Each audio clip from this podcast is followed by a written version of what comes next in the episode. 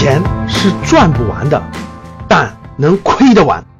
欢迎收听赵正宝讲投资。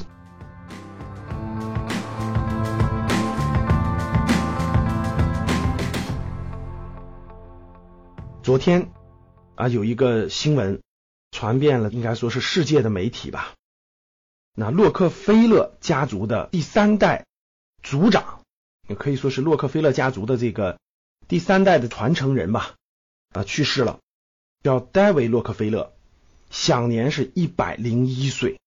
为什么今天我要介绍这个故事呢？啊，因为洛克菲勒家族非常非常的传奇，其实跟我们。都有很大的关系。洛克菲勒整个这个家族已经传承到第六代了，各位。为什么说它是一个传奇的家族呢？这个家族它的创办人叫做老洛克菲勒啊，是美国标准石油、美孚石油的创始人，是美国最早的十亿富豪，可以说是到现在为止也是美国最知名的家族之一。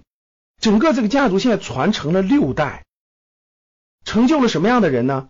曾经出过美国的副总统，曾经出过大的慈善家，开创了整个风险投资行业，不仅开创了美国的风险投资行业，是可以说是整个世界风险投资行业的鼻祖。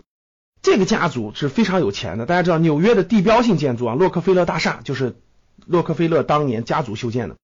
中国有句俗话叫做“富不过三代”，对不对？为什么这个家族可以富了六代了呢？为什么六代可以这样传承？那昨天刚去世的这位洛克菲勒的家族的第三代继承人，一百零一岁，为什么这么高寿去世呢？这里面我们就要交流一个非常重要的角度了，跟我们讲投资是有密切的关系的。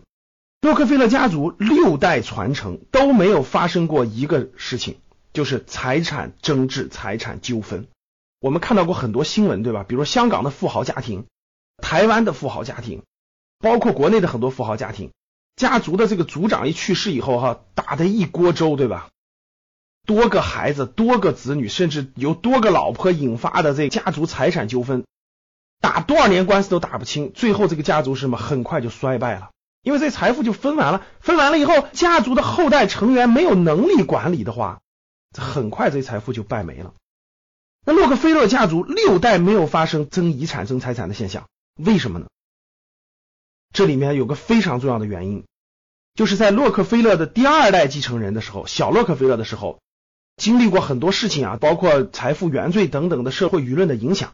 小洛克菲勒选择了两个非常重要的政策，第一个政策成立了家族信托基金。什么叫家族信托基金呢？家族信托基金就是整个家族的这个财富。不传承于某个孩子，把它成立一个基金，叫做家族信托基金，交由专门的基金公司管理公司签订协议去管理，由专门的律师起草文件做管理。这份基金呢，它有明确的继承人，但是它的继承人，第一，继承人在满三十岁之前只能享受分红的收益，不能动用本金。什么意思啊？举个例子，比如说这份家族基金是十亿美元。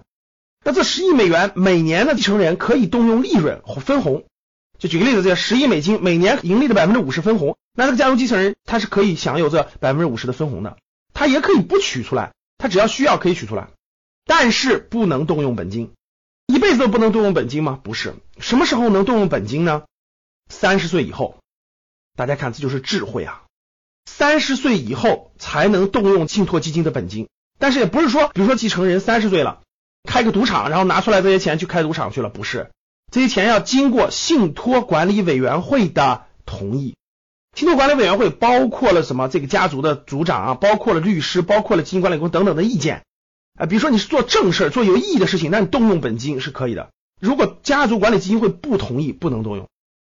其实大家想想，这其中的制约机制环环相扣。第一，财富是归信托基金管理，不归属于某个人，这就。屏蔽掉了家族的某个后代继承人挥霍、浪费、没有管理能力的可能性。第二，为什么要三十岁以后才能动用？其实欧洲的很多家族信托基金四十岁才能动用。为什么？各位，我相信很多人都经历过自己年少轻狂的时代，对吧？二十多岁觉得自己什么都能干，什么都敢挥霍，等犯了错误才发现基本上得到三十岁到四十岁才发现啊自己的能力有限，才知道有所收敛。所以这个政策就屏蔽掉了一个人在他年少轻狂的时候犯重大的错误，而把家族的财富全部败光。大家看到了吧？第三，还有信托委员会的约束，这样也不至于这个人发生重大或过于的这个问题。所以大家看，环环相扣，三道闸门控制住了家族财富的亏损。其实有这么多控制，是不是也影响这个财富的快速增值呢？大家说的没错。那有这么多控制，他肯定创始人如果特别特别有能力。如果他能发现一个什么爆发性的行业，怎么怎么去做？是的，他可能错失机会。但是各位别忘了，我的节目的开头的第一句话叫什么？钱是挣不完的，但能亏得完。其实这个机制就是控制住了亏钱。虽然赚钱慢，虽然赚大钱的概率不多，但是他已经不必要赚大钱了呀。大家能听明白吧？所以这就真正的是智慧。我相信这堂课大家也能学到点智慧。我们控制住家族信托基金亏钱的概率，虽然也减少了赚大钱的概率，但是本来就是一笔大钱了，还赚什么大钱呢？这就是家族信托基金。未来我相信，随着中国富人的越来越多，这个需求在中国是刚性需求，因为未来中国也要有收遗产税。如果用家族信托的方式，第一可以避遗产税，遗产税非常高的，大家知道，在美国需要百分之五十，你是亿万富翁，第二年就变成五千万了，到第二代。所以呢，未来中国家族信托的管理机制前景是非常广阔的。如果你是一个有志青年，你现在立志十年后成为中国最优秀的家族基金管理公司，或者是律师等等的，都是有前景的。这又给大家指明了一个个人发展方向哈，专业人士发展方向，这是第一个大政策。第二大政策就是洛克小洛克菲勒规定了家族公司、家族产业的继承必须是有能者上，没能者也不能上。所以这就保障了这个洛克菲勒家族不断的每代人都有能人辈出，像昨天刚去世的这位洛克菲勒的第三代继承人的家族的族长就是能人，他曾经管理过美国的曼哈顿银行。所以呢，各位，洛克菲勒家族我们应该感恩，为什么？